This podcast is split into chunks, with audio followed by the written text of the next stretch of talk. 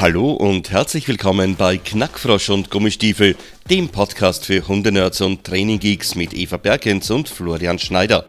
Gemeinsam mit Gästen aus den verschiedensten Fachbereichen nehmen die beiden Training und Verhalten von Mensch und Tier anhand wissenschaftlicher Erkenntnisse genau unter die Lupe. Hört rein und holt euch das Wissen einfach und praktisch aufs Handy oder den Laptop.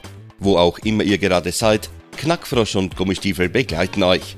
Viel Spaß und hier sind eure Moderatoren Eva und Flo.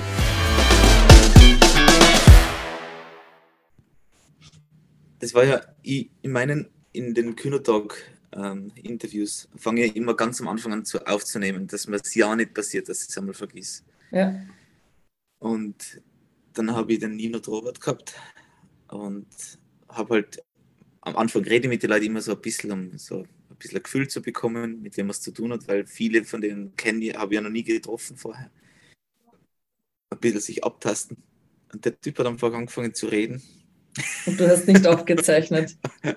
Doch, aber er, er, hat nicht aufgehört. Also, wir haben sozusagen noch, ich bin glaube ich, bei 25 Minuten oder bei 30 Minuten ich dann irgendwann gesagt, okay, ich muss jetzt mal das Intro machen ähm, und, und in den Podcast einsteigen. Aber er hat einfach drauf losgeredet faszinierend. Ja, ist ja, eh, ist, ist ja eh cool, wenn man ja. so einfach drauf losreden kann zu einem Thema, das einem interessiert. Und es ist ja auch, wenn du dich mit Leuten triffst, die hundetechnisch ähm, ein bisschen über den Tellerrand blicken, ist ja das total einfach über Dinge zu sprechen und es kommt dann eh von selber. Ich war jetzt äh, letzte Woche in Amerika und hatte die Chance, bei einem Agility-Workshop mit Bayou seinem Bruder zuschauen. Und. Ähm, die Vortragende war äh, WM-Starterin. Ich bin mir jetzt nicht sicher, ob die aus Mexiko ist oder ob die aus äh, Amerika, also äh, ob die von den States ist, äh, für wen sie gestartet ist, weil sie hatte mit Mexiko irgendwie ein T-Shirt an, aber bin mir jetzt wirklich nicht okay. sicher. Und es war für mich total faszinierend, wenn ich so den Vergleich ziehe, was Agility Trainer, wie das bei uns aussieht und wie das dort aussieht, wie es dort abläuft. Es ist schon ähnlich, aber doch anders. Und diese okay. kulturellen Unterschiede bei Trainern finde ich auch wieder noch einmal spannend. Ist dir das jetzt, wenn man jetzt bist du gerade in Griechenland, ist dir das auch irgendwie aufgefallen, dass da kulturelle Unterschiede gibt im, in der Art und Weise auszubilden, also jetzt gar nicht einmal vom Wissensstand, sondern von der Art und Weise oder der Herangehensweise an das Training? Naja, was ich jetzt grundsätzlich wieder cool gefunden habe, ist, wir also was gerade total anders ist, wir machen einen Workshop, wir machen Tagesworkshops von 14 mhm. bis 21 Uhr, so dass die Leute sozusagen am Vormittag noch arbeiten können okay. und danach zum Workshop zu gehen. Am Wochenende haben wir es wieder von 9 bis äh, 17 Uhr oder so. Ja. Also da haben wir es wieder normal unter Anführungsstrichen. Aber wir haben sozusagen das gestern so gemacht und also kultureller Unterschied, das Seminarstart ist um 14 Uhr tatsächlicher Start ist um 14.35 Uhr, weil da sind dann langsam alle da. und dann kommt man so in die Gänge. Aber abseits davon hat es mir zum Beispiel gut gefallen, dass, wo wir noch fertig waren, um äh, 20.50 Uhr, ähm, sind, sind wir gefragt worden, ob der Platz jetzt frei ist. Und dann ist schon wieder Trainingsgruppe hin. Ähm, die haben relativ große Trainingsareale in ganz Athen. Und Athen okay. ist ja eine wenn nicht, also eine der größten Städte in, in Österreich, würde ich sagen, in Europa. Die haben ja über vier Millionen Einwohner. Okay. Und das ist ein Riesending. Die haben überall große Hundeareale, Freiplätze mit so kleinen Wellblechhallen und ähm, hinten am Platz und vorne am Platz. Und das ist eigentlich lässig. Also die, die, die, die haben schon eine, eine Hundesportkultur. Allerdings ähm, meine, ich bin jetzt auch nicht, ich kenne jetzt auch nicht alle Sporte und, und Ranglisten. Ähm, ich weiß nicht, wie, wie gut sie sind, punktemäßig. Mhm. Und das, ich jetzt einfach bisher, ich war ja im Februar auch schon einmal da, einfach gesehen habe, ist, ähm, dass das, der Board ist ja auch vor, wann war, der, wann war das das erste Mal, dass der Board für acht Monate oder so da war. Letztes Jahr, vorletztes Jahr, kurz vor Corona oder während muss, Corona, irgendwie so im Übergang war das, ja? Ja, ja ist auch nicht lang her. Also ich glaube, da, da, die haben jetzt wirklich Interesse, sich fortzubilden und, und Neues zu erwerben. weil sie davon sehr wenig haben. Und mein Problem ist, ich kann es nicht wirklich beurteilen, weil ich, mein Kontakt hier ist der Petrus. Und der mhm. Petrus ist ähnlich wie wir, der ist sehr interessiert, engagiert, ähm, arbeitet sozusagen. Ein neuer Begriff, der mir gut gefallen hat von der Aurea Vereves, Science-Based. Also nicht mhm. kein Positive Trainer und kein Balance Trainer, sondern halt Science-Based. Äh, und insofern kann ich das schlecht bewerten, aber das, was ich einfach merke von den Leuten im Training dann gemeinsam ist, dass, dass sie sozusagen sehr einen guten Zugang zum Hund hätten, aber zu wenig Wissen haben, um gut auszubilden. Okay, ähm, weil ich habe jetzt in letzter Zeit wieder hier die Erfahrung gemacht, ähm, dass das Wissen zwar da ist, aber dass die Leute überhaupt kein Gefühl mehr haben für den Hund oder das Gefühl sozusagen verlieren und da jetzt sehr, also grundsätzlich wissen, was sie tun müssten, aber dann doch getriebene von Leistungszielen sind, die einfach für viele Hunde zu früh sind, wo dann auf einmal große Schritte gesetzt werden, obwohl sie es eigentlich besser ja. wüssten. Also dass man einfach so dieses Gefühl fürs Training verliert, wann man wie weit fortschreiten kann, wann der Hund bereit ist, für was für Prüfungen. Wir haben jetzt erst gestern wieder die Diskussion gehabt, dass ich mit dem Bayou ja leicht schon eine ÖPO-BH machen könnte.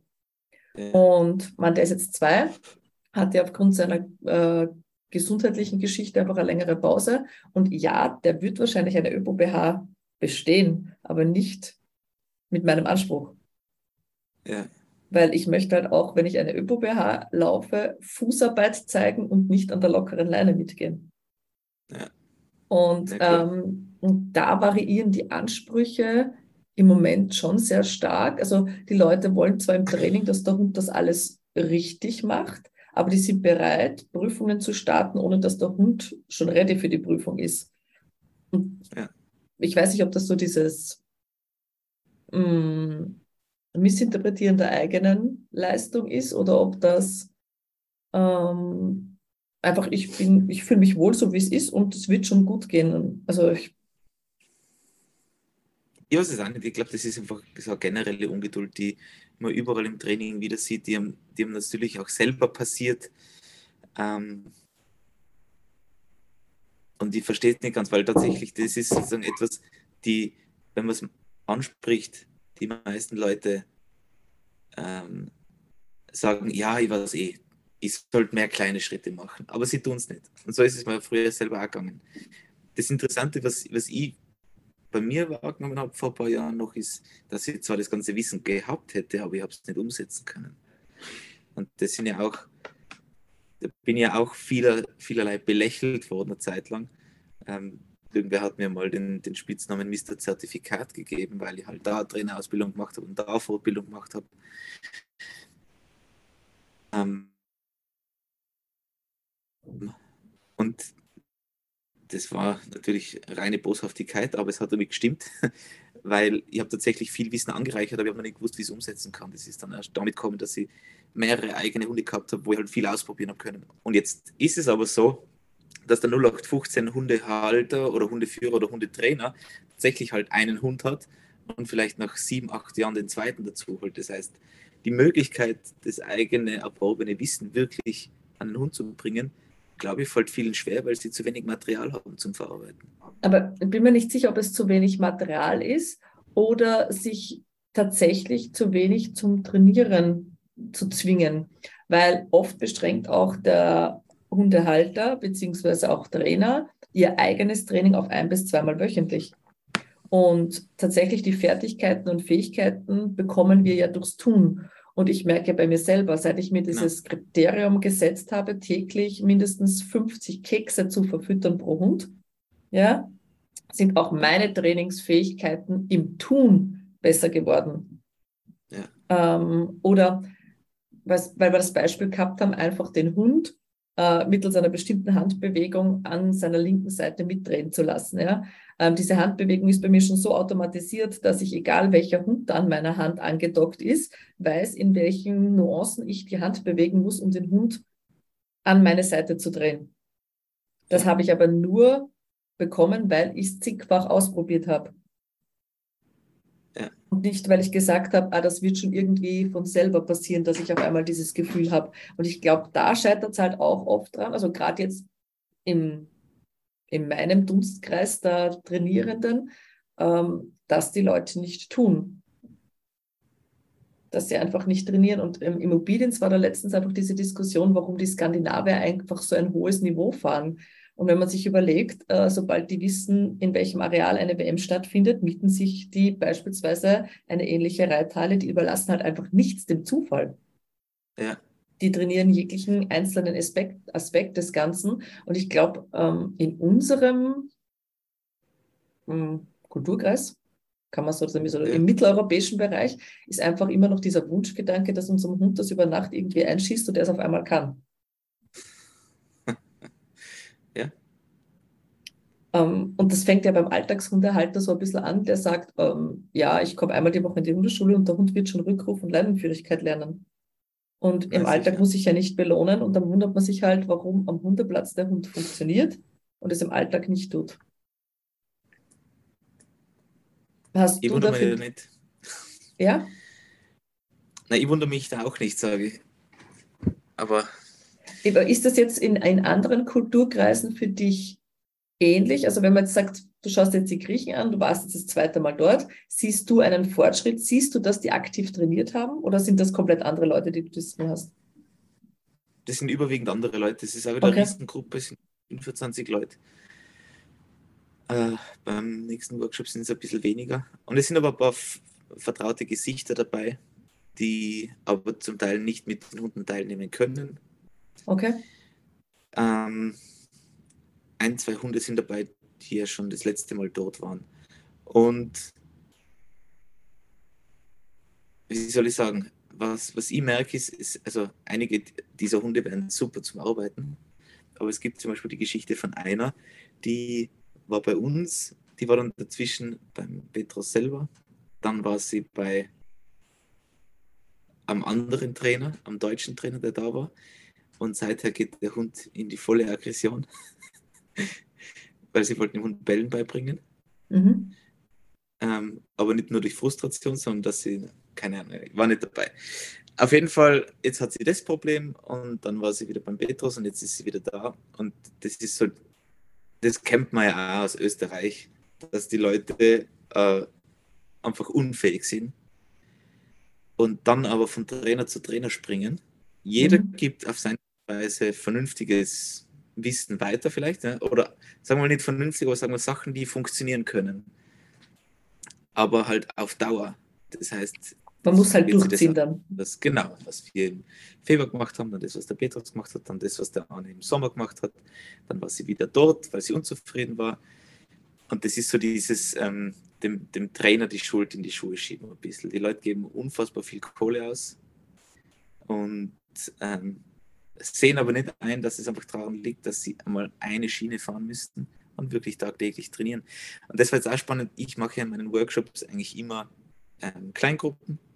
Das heißt, wir machen Theorie, dann teilt man sich in Kleingruppen auf. Es wird selbstständig gearbeitet, die Leute haben alle Arbeitsziel.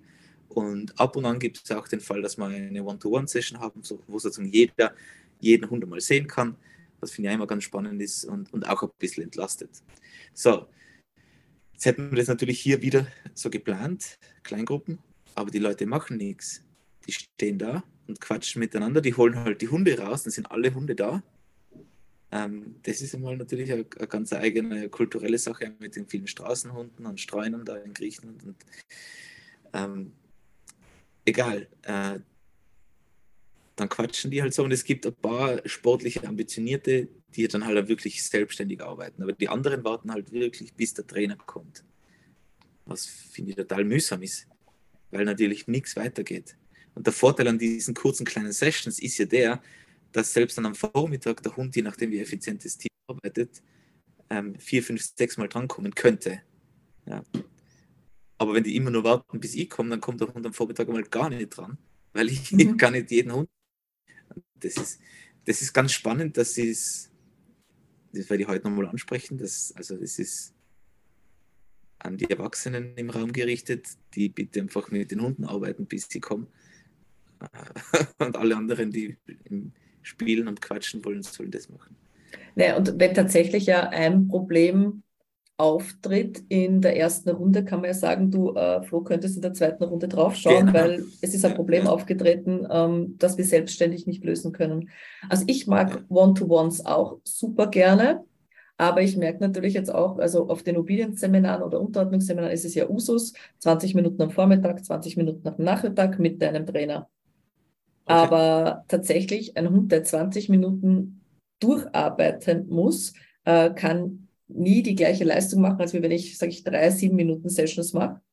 Und ja. oft wäre es halt sinnvoller, so wie du sagst, das in Kleingruppen abzu, aber dann hast du halt nicht den Trainer, für den du bezahlt hast. Also es ist, glaube ich, immer ein bisschen schwierig, äh, da die richtige Balance zu finden. Und es kommt halt auch immer darauf an, in welchem Bereich arbeite ich und welche Ziele habe ich. Wenn ich jetzt tatsächlich sage, es sind Obedience-Übungen, an denen ich arbeiten möchte und genau in dieser Problematik Input brauche, dann macht die Kleingruppe wenig Sinn. Ja. Wenn es aber ist, man hat fünf Ziele an der Ziegelwand, äh, die abzudecken sind und man kann da selbstständig anfangen, dann tritt ein Problem auf, sage ich du beim zweiten Mal Ziegelwand, schau mal kurz drauf. Der Hund hat zwar gut gesucht, aber in der Anzeige, keine Ahnung, also er macht keine saubere Anzeige. Ne? Ja. Ähm, dann ist das eher einfacher, in Kleingruppen zu arbeiten. Und ich habe in Italien eine ähnliche Erfahrung gemacht wie du jetzt in Griechenland mit diesem auf den Trainer warten. Ähm, ich erziehe auch in der Rettungsarbeit meine Leute zu sehr viel Selbstständigkeit, weil ich möchte, dass die rausgehen, dass die auch äh, an anderen Trainings äh, teilnehmen, zu anderen Organisationen fahren. Und da möchte ich, dass die so weit sind, dass sie nicht dort auf den Trainer sich verlassen müssen, sondern dass die ganz klar artikulieren können. Mein Hund hat Ausbildungsstand XY, meine nächsten Trainingsschritte sind. Ja, ähm, und da bin ich immer recht stolz, dass die das können. Dann war ich das erste Mal in Italien und der Giuseppe und die Patrizia sind am ersten Tag heimgefahren und das hat er mal, ich glaube, nach dem vierten oder fünften Mal, dass ich unten war jetzt, erzählt, sagt er, weißt du, ich bin am ersten Wochenende heimgefahren, habe mir gedacht, was ist denn das für eine blöde Kuh? Und ich buche einen Trainer und dann sagt die zu mir tatsächlich, was willst du heute trainieren? Und ich so, okay, sagt er, nein, das ist bei uns absolut nicht Usus, sondern du kommst ins Training, du kriegst eine ganz klare Vorgabe von deinem Trainer, was du zu tun und zu lassen hast, und dann machst du das. Du bist für dich und deinen Hund nicht selbst verantwortlich. Okay. Und das war auch total spannend, weil, also, und das passiert ja in Österreich auch, also brauchen wir jetzt äh, nicht äh, reden, Natürlich. dass es auch da Trainingsgruppen gibt, wo ganz klar vom Trainer vorgegeben wird, was trainiert wird und wie.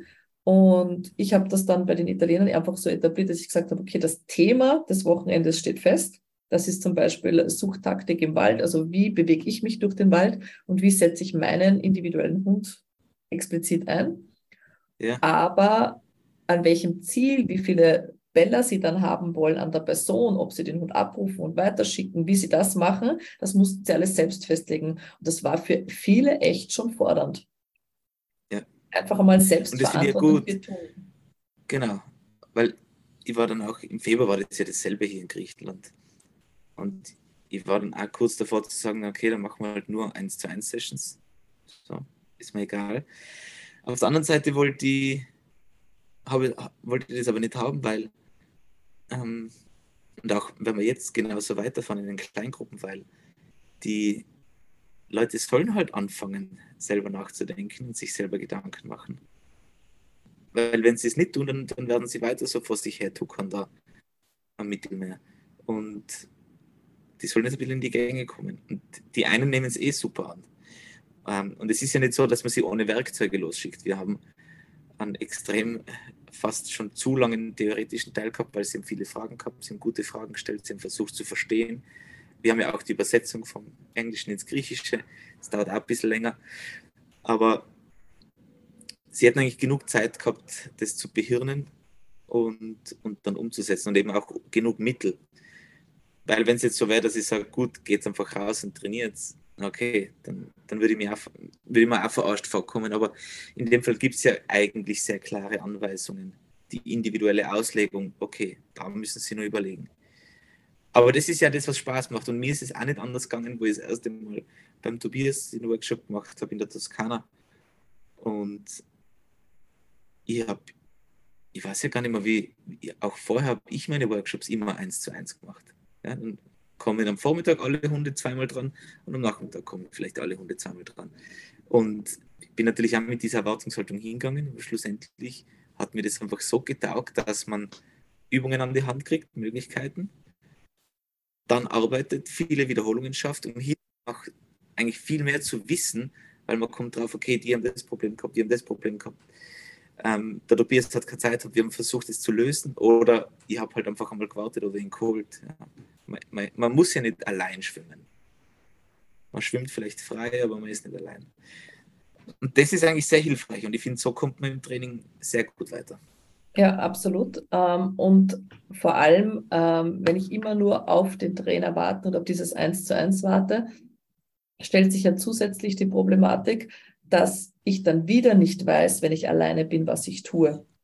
Das heißt, ähm, solange der Trainer da ist, versucht man ja sozusagen die Verantwortung über was man tut, wie man es tut, dem Trainer zu überlassen, anstatt dass man sich erst einfach im Vorfeld selber Gedanken macht. Und das versuche ich, wie gesagt, beim Rettungshundetraining ans immer, sondern sage ich, okay, wie gehen wir es jetzt an? Äh, wie wird dein Hund belohnt? Hast du dir schon mal Gedanken gemacht, dass du, wenn du so belohnst? Und ich versuche die Leute immer mit den richtigen Fragen natürlich dann auch im Prozess selber zur richtigen Antwort zu bringen, dass sie einfach lernen, welche Fragen müssen sie sich selber stellen, um ihr. Trainingsziel klar zu artikulieren. Also was ist mein Ausgangspunkt? Wo will ich hin? Ja. Und welche Zwischenschritte muss ich dafür setzen? Ja. Und ähm, ich glaube, das ist vielen so gar nicht klar. Die wissen oft, was das Endbild sein soll, können aber das auch nicht exakt beschreiben. Und solange ich das nicht beschreibend artikulieren kann, also wie soll es aussehen? Wie soll der Hund vor dem Opfer stehen? Wie soll er das verbellen? Wie lang soll er das verbellen? Welche Positionen darf das Opfer dabei haben? Äh, aus welchen Richtungen kann ich kommen? Solange das Bild für den Hundeführer nicht klar ist, kann er ja gar nicht sagen, welche Fähigkeiten hat mein Hund schon und welche Fähigkeiten muss ich in diesem Prozess noch trainieren. Yes. Und da äh, trennt sich dann die Streu vom Weizen. Ja, absolut. Und das sehe ich leider im, also ich bin eigentlich überrascht gewesen. Ähm, ich habe Obedience immer für sehr fortschrittlich äh, gehalten, was die Trainingskulturen betrifft und ähm, was da für Wissen da ist. Aber auch da habe ich leider auf den letzten Seminaren, denen ich beigewohnt habe, immer wieder gesehen, dass kopiert wird, ohne zu wissen, warum. Ja. Also äh, beispielsweise, ähm, um den Hund in ein aktiveres Sitzen zu bringen, ja, ähm, geben die einmal ein Sitzkommando und geben dem Hund dann ein zweites Signal für mit den Vorderpfoten kurz hochspringen um einfach fester auf der Hinterhand zu sitzen. Und in den Kopien hat das dann oft so ausgesehen, die geben das Sitz und sagen dann noch fünfmal Sitz. Oh, ja? okay. Ähm, ohne zu wissen, was das ja eigentlich auslöst. Und das, ähm, also wie ich es dann gesehen habe, was eigentlich bezweckt wird mit der Übung, eben, ich gebe dem Hund ein Sitzsignal und will ihn dann noch einmal intensiver auf der Hinterhand machen mit Sitz und zum Beispiel Dotti, Dotti, Dotti, ja, oder was auch immer dann das Wort ja. ist ähm, ist ja ganz ein anderes Signal und eine andere Aufgabe für den Hund. Und mhm. dann war, oh Wunder, ein Hund, der im Sitz auf einmal angefangen hat zu hüpfen. Weil natürlich Sitz, Sitz, Sitz, Sitz, Sitz geheißen hat, setzt dich einmal hin und dann hüpft weiter. Das heißt, okay. sie bekamen auf einmal ein unruhigeres Sitz, weil einfach nicht das ah, Verständnis ah, da war, dass das gleiche Signal für zwei unterschiedliche Übungen verwendet wurde und der Hund dann antizipiert hat, okay, die Endübung ist, wenn dieses Sitz, Sitz, Sitz, Sitz kommt, muss ich im Sitz meine Pfoten hoch und runter bewegen. Ja? Mhm. Mhm. Und da, da war ich eigentlich total überrascht, dass da nicht mehr Wissen da ist, auch was Belohnungsstrukturen oder Belohnungspunkte etc. betrifft, ähm, weil ja doch das eine sehr hohe Kunst ist eigentlich in der Unterordnung des Obedience. Ja. Und, Spannend. Ja. Aber ich finde, also ich finde das Kopieren ja sehr spannend, weil ähm, die Dinge, die mir gefallen, ich weiß nicht, ob ich sie immer verstanden habe, aber ich habe sie natürlich versucht zu kopieren. Und ich glaube, das Verständnis, was ist Verständnis? Es ist, wie würdest du Verständnis definieren? Es ist halt, keine Ahnung, ähm, Erfahrung mit, mit, mit Wissen gepaart und, um eine, um eine funktionelle, um eine Funktion zu erzeugen. Also man versteht, wie etwas funktionieren kann und weiß, dass es mit den Lerngesetzen XY und meinem, meiner persönlichen Erfahrung aus dem Handwerk funktionieren kann vielleicht. Und also ich habe, glaube ich, oft nicht alles verstanden. Geht es dir nicht auch so, dass du beim Tun immer wieder drauf kommst, ah, okay, das macht schon Sinn so. Wie zum Beispiel ähm, die Arbeit über das Hetzleder, die ich ja lange nicht machen wollte, weil ich, weil ich zu plump damit umgegangen bin. Und jetzt verstehe ich so viele Sachen, die man übers Hetzleder einfach schon wieder gewinnen kann für später, für ein Spüren, aber auch für alles andere. Fokus nach vorne, anzeigeähnliches Verhalten aufbauen. Ich habe das gar nicht so gesehen, habe es dann ausprobiert und bin dann, und habe dann das Verständnis gewonnen, glaube ich, übers Tun, warum manche Sachen wie verändern. Ich glaube schon einfach, dass manche Leute sehr unkritisch sind und, und kopieren und nach dem Kopieren noch immer nicht drauf kommen, was es geht. Mm, ja, aber wenn ich eine Übung sehe, ähm, ist erstens einmal für mich kann, also ich habe früher im Obedience-Training, und das war mein größter Fehler, warum mein Obedience-Training lange nicht so funktioniert hat, wie ich das gerne gehabt hätte. Bin zum Trainer gegangen und der Trainer hat gesagt, mach. Und ich habe unreflektiert gemacht, weil der Trainer kannte mich, der kannte meinen Hund. Ähm, auch wenn die Übungen für mich nicht stimmig waren. Und was ist passiert, wenn ich nicht mit vollem Herz bei dieser Sache war? Ähm, hat es nicht funktioniert. Und dann war es natürlich ein leichtes, den Trainer dafür ähm, die Schuld zu geben. Was ich aber für mich gelernt habe, war einfach, ähm, wenn ich mich mit der Übung nicht wohlfühle, weil ich es für mich und meinen Hund nicht passend erachte, dann kann das für den Trainer noch so passend sein und ich kann auch das Verständnis für diese Übung haben. Äh, aber dann ist es auch wichtig, einfach zu sagen, ähm, herzlichen Dank für deinen Input, ich werde darüber nachdenken, aber aktuell möchte ich das nicht so umsetzen. Mhm. Und ähm, im Gegensatz dazu ist es mir dann auch oft so, wie du es jetzt eben angesprochen hast, du siehst was, du verstehst, wie es funktioniert, ähm, aber mit den richtigen Werkzeugen an der Hand kannst du es halt vielleicht adaptieren, so dass es für dich und deinen Hund passend ist. Ja. Und ich glaube, dass ganz oft viel zu unreflektiert einfach übernommen wird und zwar genauso, wie man es bei einem anderen Team sieht. Und das funktioniert für mich in den meisten Fällen halt so gar nicht. Aber das finde ich das Interessante. Das heißt, ich habe vieles kopiert von Tobias und von Jens zum Beispiel. Und im Tun bin ich dann drauf gekommen, dass da irgendwas noch nicht so passt. Mhm. Habe dann darüber nachgedacht und habe sozusagen für mich neu umsetzen können. Oder also es hat unter Umständen gleich ausgeschaut, aber ähm, vielleicht waren es ja nur ein paar Gedanken, die sich geändert haben oder, oder in der Ausführung ein paar Sachen.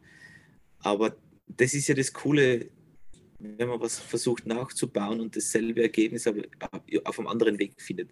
Das sind ja auch die Ideen unserer Trainingspläne mit den Zwischenzielen, wo eigentlich mehr oder minder das Zwischenziel für alle gleich aussehen kann, nur die Wege nicht. Das heißt, man, man kann die Zwischenziele kopieren und nachahmen, aber man kann den Weg dorthin nicht nachahmen, mhm. weil es individuelle Trainingsschritte sind, um die Teams dorthin zu bringen. Ja, aber das ähm. setzt halt schon wieder voraus, dass ich eine gewisse Toolbox an der Hand habe, um das zu können. Und wir hatten ja beim ja. letzten Mal darüber gesprochen auch, dass ich es sehr schwierig finde. Ich meine, eure Zwischenschritte sind ja mittlerweile sehr, sehr detailliert und sehr, sehr klar und sehr klein. Also man hat ja wirklich viele Zwischenschritte bis ans Ende eines, eines Planes. Äh, aber selbst dorthin also viele gehen halt dann her und machen einfach die Zwischenschritte, ohne zu wissen, wenn ich an 90 Sekunden Leersuche, das war gestern zum Beispiel eines meiner Ziele, die 90 Sekunden Leersuche habe, dass der Hund vielleicht vorher schon mal 20, 30, 40, 60 Sekunden leersuchen können muss, um das dann auf 90 Sekunden extenden mhm. zu können und ich eine Erwartungshaltung auf einen Fund auf einer relativ großen Fläche dann schon kreiert haben muss, dass der wirklich einmal weiß, okay, es kann sein, dass ich einmal ein, zwei Minuten suche, bevor ich den ersten Fund habe. Und dann kann ich überlegen, eine 90 Sekunden Leersuche zu machen. Und ich glaube, ja. dazu braucht es halt Trainingstools. Und wir hatten es ja eh, glaube ich, in einem Podcast auch schon mal angesprochen, ähm, dass das so schwierig ist, wenn ich sage, ich schreibe jetzt einen Kurs aus, ähm, Teilnehmer offen von bis, was gebe ich als Voraussetzungen an, weil wie frage ich denn tatsächlich Trainingstools ab? Wie groß ist deine Werkzeugkiste? Aber eben, das war jetzt da in Griechenland auch wieder dasselbe. Was, was setzt man für Anforderungen voraus? Wie kann man die formulieren? Und jeder hat ein anderes Verständnis wieder von Anforderungen.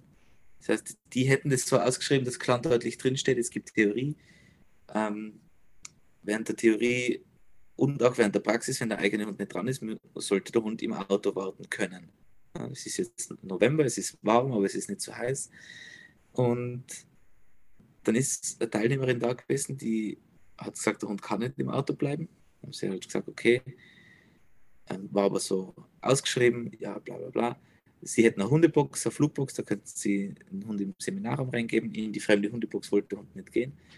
Und schlussendlich ist sie dann abgehauen. Die hat zwar nur ein, zwei gute Fragen gestellt, aber das habe ich gar nicht mitgekriegt, dann ist sie halt gefahren. Habe gesagt, sie kommt heute wieder. Jetzt bin ich gespannt, ob sie heute kommt. Ähm, und wie sie mit ihrem Hund tut. Und das ist ja nur, äh, das hat ja noch nicht einmal was mit Training zu tun.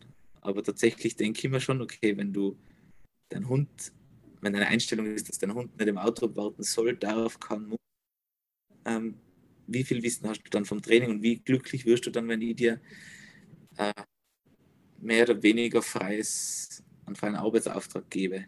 Mhm. Man wird immer wieder Leute haben, die die einfach komplett unglücklich sind mit dem, was man ihnen gibt. Und da habe ich aber für mich gelernt, okay, ähm, das ist halt die Art und Weise, wie ich zum Beispiel arbeite. Ich werde es nie jemandem jedem recht machen können. Und es sind genug Leute da, denen es wirklich taugt. Und insofern ist das nicht falsch. Ich glaube, man kann den Spagat dann nicht machen, dass man dann da äh, in einem, in einem, auch in unseren Trainingsplänen ist. Man sieht es ja auch im Grundkurs Spürhundeführer. Es gibt eine sehr, sehr starke Speerspitze, die jetzt da sehr viel machen haben können, weil sie in Quarantäne waren oder was auch immer, den ganzen Tag nur trainiert haben. Und dann gibt es aber Nachzügler und halt dazwischen, die in einem moderaten, aber guten Tempo vorankommen. Ähm, und die Nachzügler haben ja die gleichen Werkzeuge. Und Es wird aber an, an, an dem, was wir anbieten, sozusagen vielleicht einfach scheitern. Zum einen, wobei wir mhm. ja auch sagen, wenn euch was nicht passt oder nicht stimmt oder wenn ihr Fragen habt, meldet euch. Dann kommen aber die Fragen gar nicht. Und dann kann ich doch als Trainer gar nicht. Also, wo, dann denke ich mir eigentlich, dass, dass die Toolbox vorhanden ist. Nur die Leute haben keine Zeit oder keine Lust. Das denke ich mir dann natürlich oder Hemmungen, uns zu fragen, aber da kann ich nicht helfen. Ja, absolut, absolut. Ähm, was mir noch einfällt, ist eben, wenn du so unterschiedliche Ausbildungs- Stände hast, weil wir haben gestern mit der Karin drüber geplaudert, wenn du jetzt eben hast Teilnehmer, die sich untereinander nicht verstehen etc. Das ist halt einfach alles auch, dass du als Ausbilder überhaupt keinen Einfluss nehmen kannst, weil äh, wenn XY nicht mit Z kann, ich kann nicht einen vom Seminar ausschließen, weil der mit einem Kursteilnehmer nicht kann. Also solche Sachen. Was ich dann wieder schwierig finde in der Kleingruppe ist, ähm, und das hatte ich jetzt auf unterschiedlichsten Seminaren einfach schon, ähm, dass du einen Trainingspartner hast, der zwar von dir profitiert und deinem Wissen, dir aber nur sehr wenig Input geben kann. Und ja. wenn du das halt durchgängig, also wenn man da die Seminar, wenn die Gruppen nicht durchtauscht und du bist die ganze Wochenende in so einer Gruppe drinnen, wo du einfach für dich sagst, also ich bräuchte jetzt eigentlich die ganze Zeit One-to-One, -one, weil in der Trainingsgruppe stehen alle nur mit solchen Augen da und schauen mich an und beobachten mich und meinen Hund und ich kriege aber keine, ja. hey, Achtung, äh, der hat kurz bevor du bestätigt hast, weggeschaut oder ähm, äh, der hat sich nicht, ist nicht ganz durchgesessen. Wenn einfach so, so kleine Inputs schon nicht kommen, dann brauche ich schon gar nicht dran denken, dass ich da ähm, an einer gemeinsamen Problemlösung arbeiten kann in diesen Kleingruppen.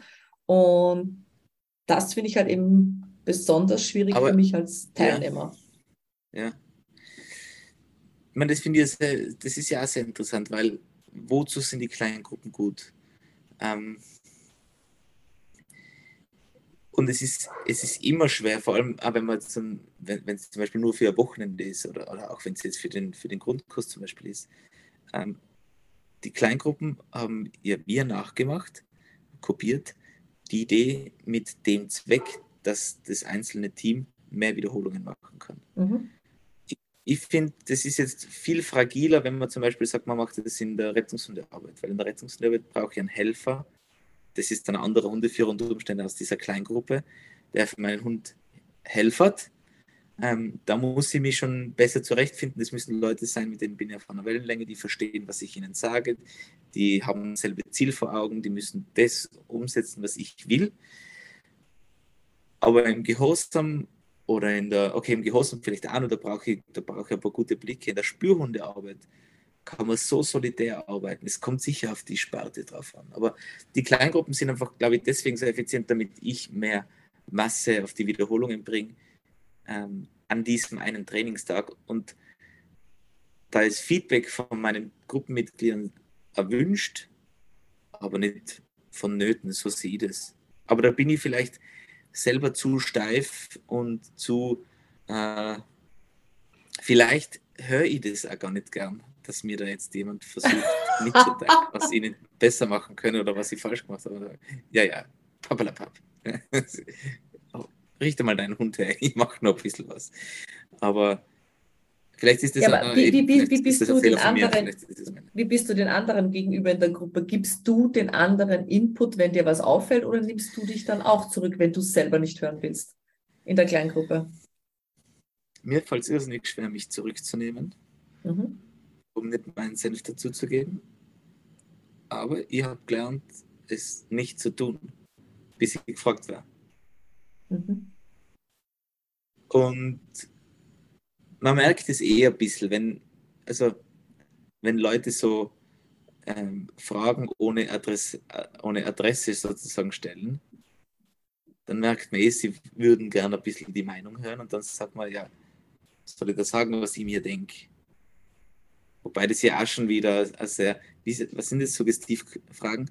Mhm. Man legt ja jemanden schon vor, was er antwortet es wäre ja unhöflich zu sagen, nein, interessiert mich nicht, was du denkst.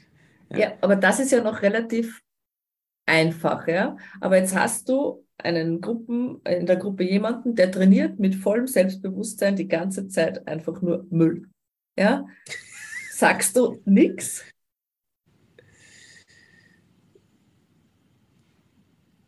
Na, betrifft es mich. Also.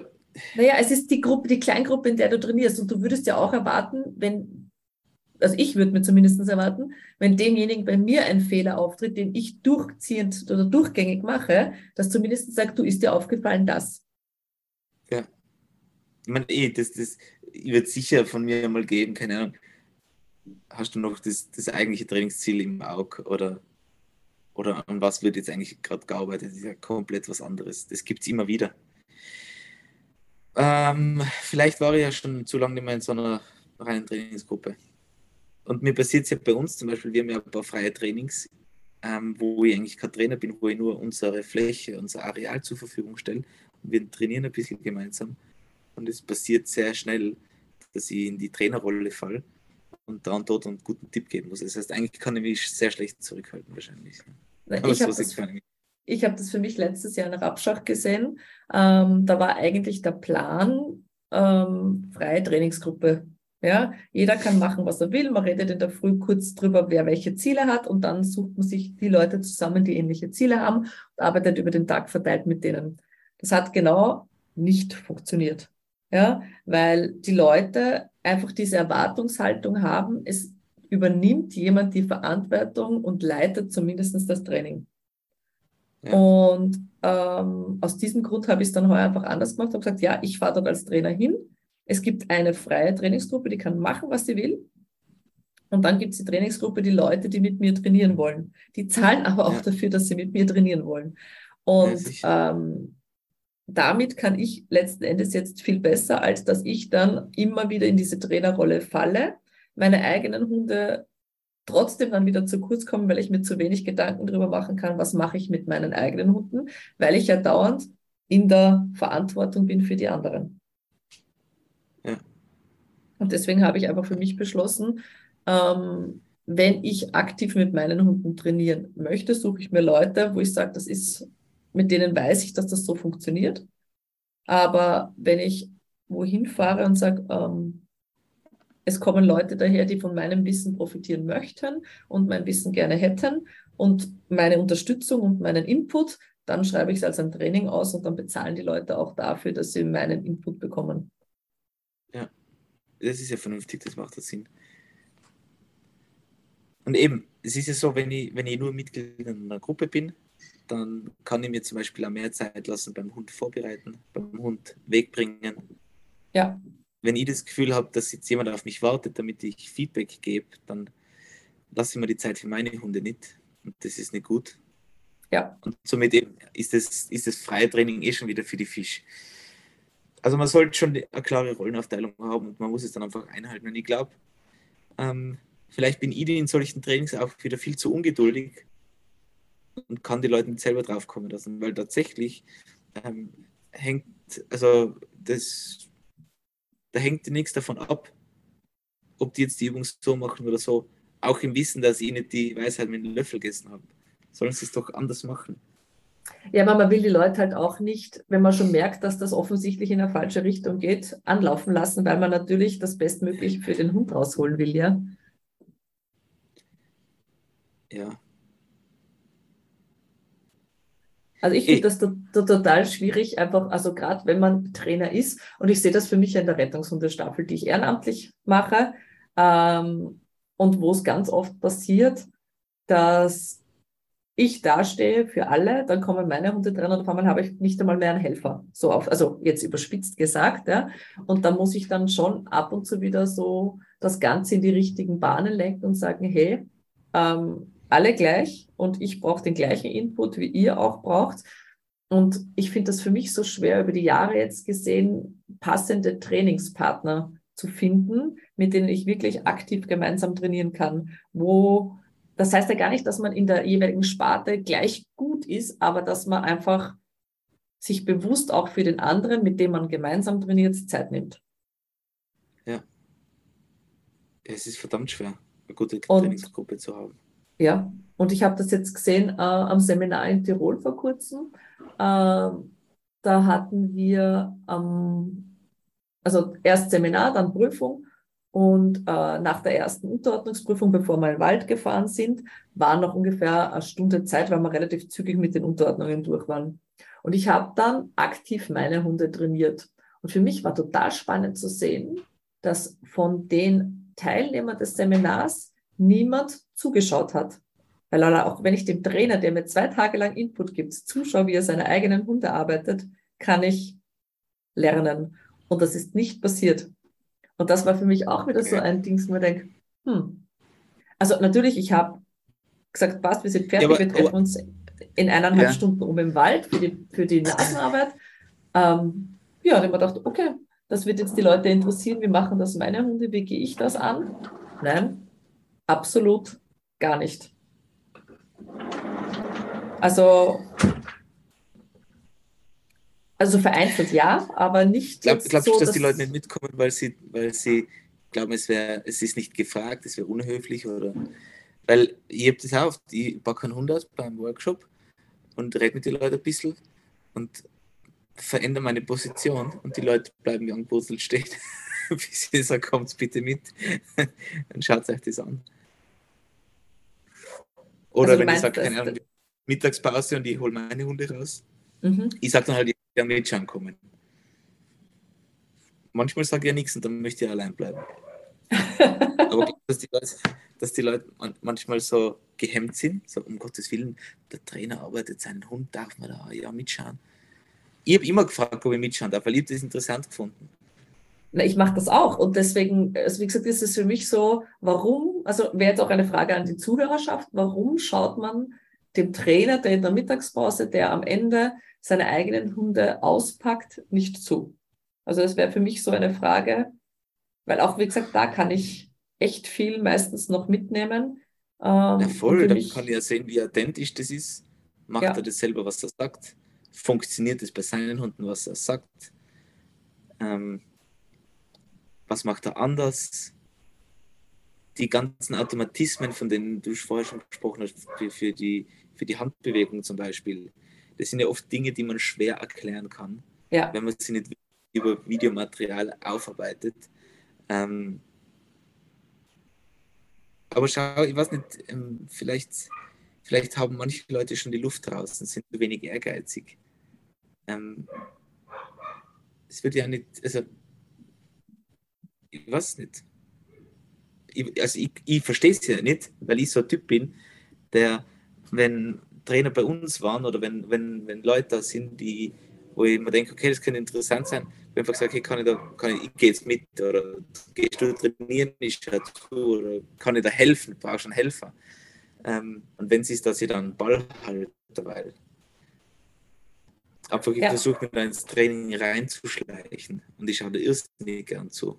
Aber das hat man ja auf Seminaren auch ganz oft. Also gerade, also ich kenne es jetzt aus dem Obedience-Bereich oder eben, wo du diese One-to-One -One hast und du bist einen, am Vormittag einmal dran. Und dann sind die Leute nach ihrer Einheit und vor ihrer Einheit nicht mehr gesehen. Die schauen keinem anderen zu, die interessieren sich nicht dafür, was da für Ansätze passieren. Also ich habe das für mich Echt, gesehen. Oder? Ja, ganz, also äh, das letzte Seminar, wo das ganz krass war, war ein kombiniertes Seminar mit zwei Trainern. Äh, da war ich die Letzte, die dran war und da waren genau noch zwei Leute vom ganzen Seminar da. Und das waren aber, ich glaube, die sind nach Hause gefahren nach ihrer Einheit. Was? Ja. Und schräg. Wie und das war für mich, kann. das war für mich so, so spannend, weil äh, wenn ich ein Seminar buche, kostet mich das ja tendenziell mehr, als wenn ich mir zwei Einzelstunden buchen würde.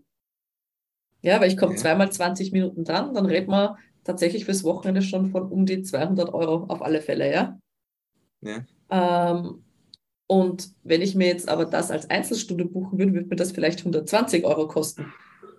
Ja. Das heißt, ich zahle ja auch mit das Wissen, das der Trainer weitergibt, wenn ein andere, andere Schüler unterrichtet, weil ich da einfach davon profitieren kann. Und deswegen zahlt man ja auch für reine Zuhörerposten auf einem Seminar etwas, weil man da ja ganz viel Wissen abgreifen kann und gerade als nur ja. Zuhörer dann noch viel mehr mitnehmen kann. Aber das war auf den letzten Seminaren, auf denen ich war, sehr eklatant, dass die Leute nicht zugeschaut haben, dass die ihr Teil gemacht haben und danach hinter mir die Sinnflut.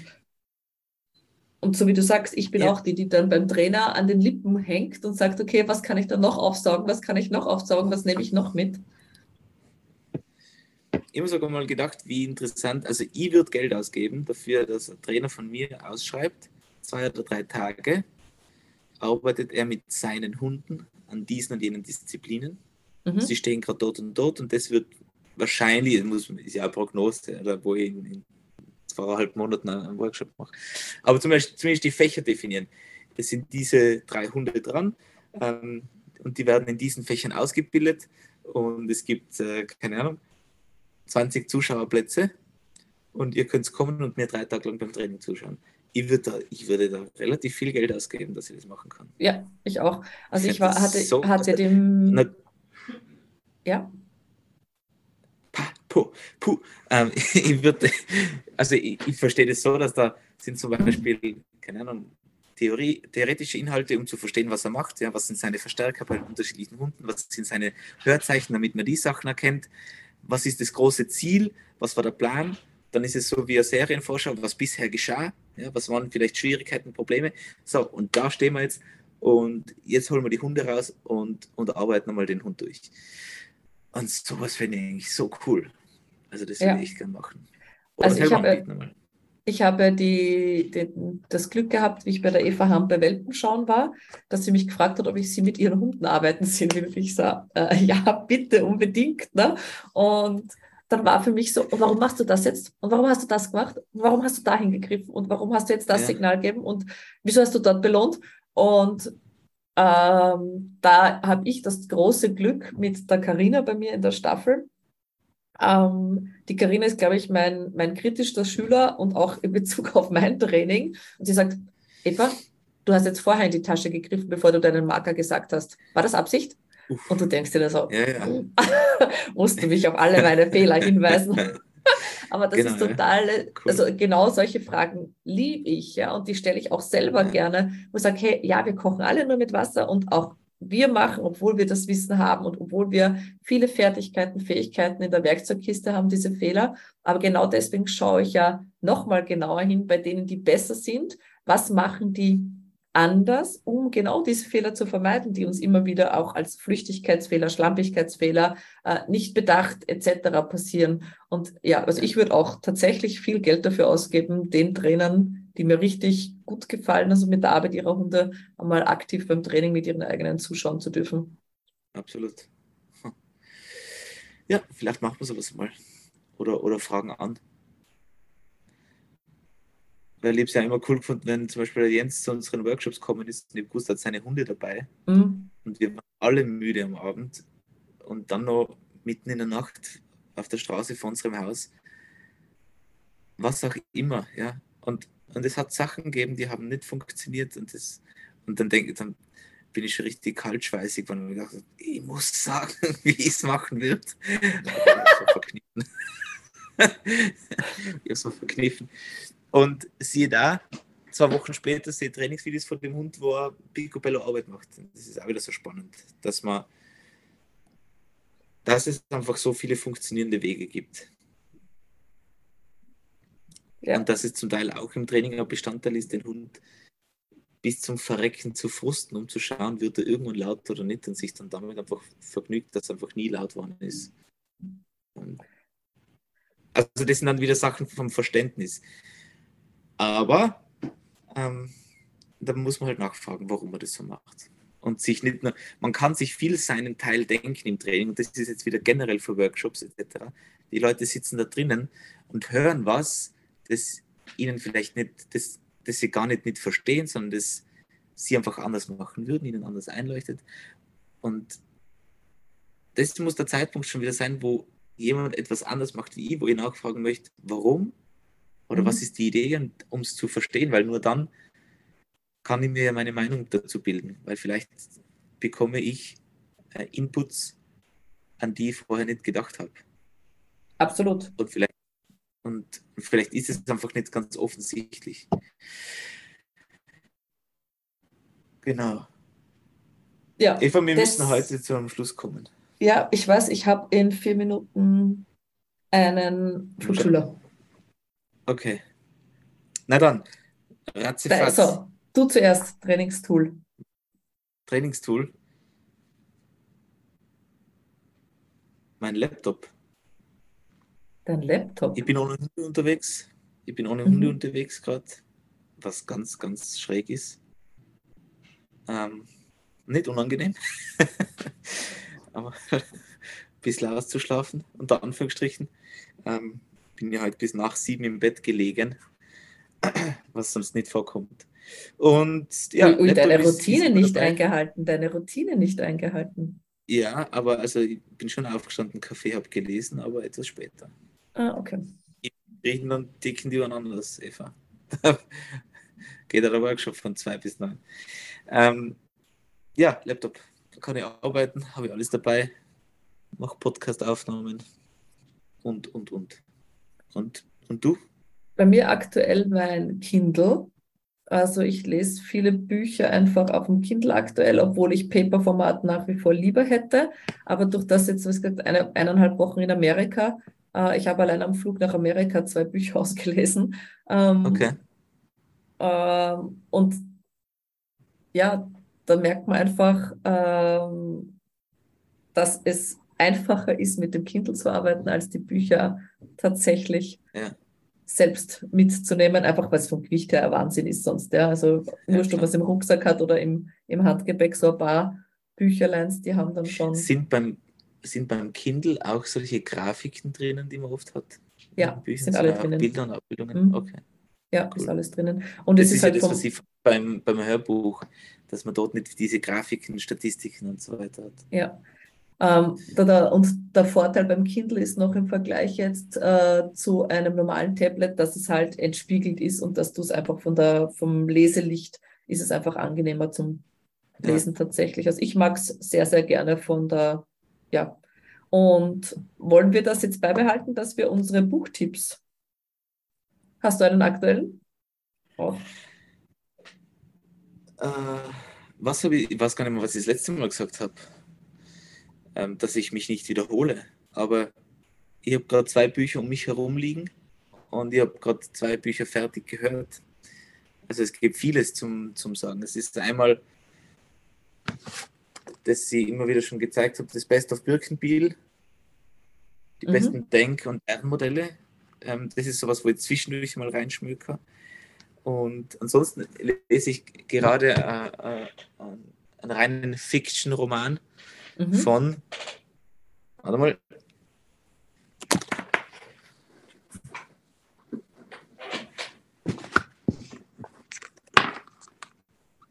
von Jeffrey H. Fisher, Life mhm. Range, ist Englisch. Äh, das ist ein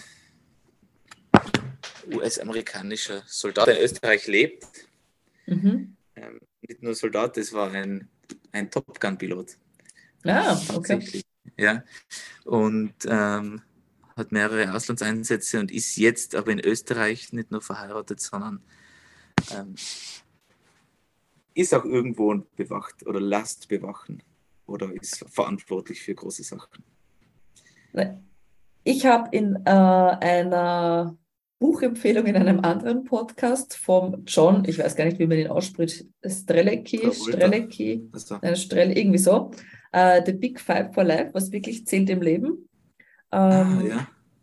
Richtig geil. Also ich habe äh, die ersten zwei Bücher von ihm jetzt gelesen und äh, habe jetzt die nächsten dann in Angriff, also nehmen die nächsten in Angriff und der verpackt einfach so Erfolgsgeschichten von Firmen, äh, in eine Erzählgeschichte, also eine Lebensgeschichte. Und das ist einfach super, super flüssig zum Lesen. Und wie gesagt, das waren die zwei Bücher, die ich am Weg nach Amerika tatsächlich gelesen habe, okay. weil man einfach nicht aufhören konnte. Oft hast du das ja bei Büchern, die nicht so flüssig geschrieben sind, die zwar super interessant sind, dass echt ermüdend ist, sie zu lesen. Und bei diesen beiden Büchern, das ist echt so zack, zack, ratzfatz gegangen, weil die einfach flüssig im Lesefluss waren. Also das war einfach so, du konntest nicht aufhören, bis das Buch fertig war.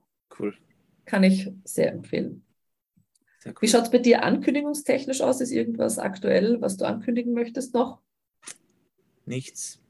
Schaut aber in den kommenden Wochen regelmäßig auf unsere Seite, weil es werden ein paar Workshops bei uns geplant werden, neue cool. Webinare werden geplant werden, ähm, dass da ein bisschen mehr wieder geht. Und über kurz oder lang werden wir im dritten Lehrgang ähm, Spürhundeführer ausschreiben, weil der zweite fast voll ist. Super. Es gibt noch zwei Plätze. Und wir haben Und? diesmal auch Männer dabei. cool, cool, cool. Super. Ja, bei mir ist aktuell ähm, nur jetzt äh, dieses Wochenende ein spontaner Unterordnungsworkshop, weil ein Richten ausgefallen ist bei mir. Und dann haben wir nur zwei von mir organisierte Seminare mit der Rebecca Wiedermann und der Ina Mendlik. Ähm, da sind aber nur noch Zuschauerplätze frei. Okay. Äh, ist eher Obedienzbereich Unterordnung. Ah ja. Und für nächstes Jahr sind eben die Rettungshundemodule, ähm, die ich leider immer noch nicht ausgeschrieben habe, aber das sollte ich hoffentlich im Laufe dieser Woche noch schaffen. Ähm, die starten im Jänner bzw. im Februar, einmal im Jänner im Osten und im Februar im Westen. Aber die Termine stehen schon, also wenn schon wer die Termine haben möchte, gerne, aber die offizielle Ausschreibung erfolgt erst. Okay. Aber da bin ich mit Propaganda auch schon gut befüllt, muss ich sagen, bevor sie offiziell ausgeschrieben sind.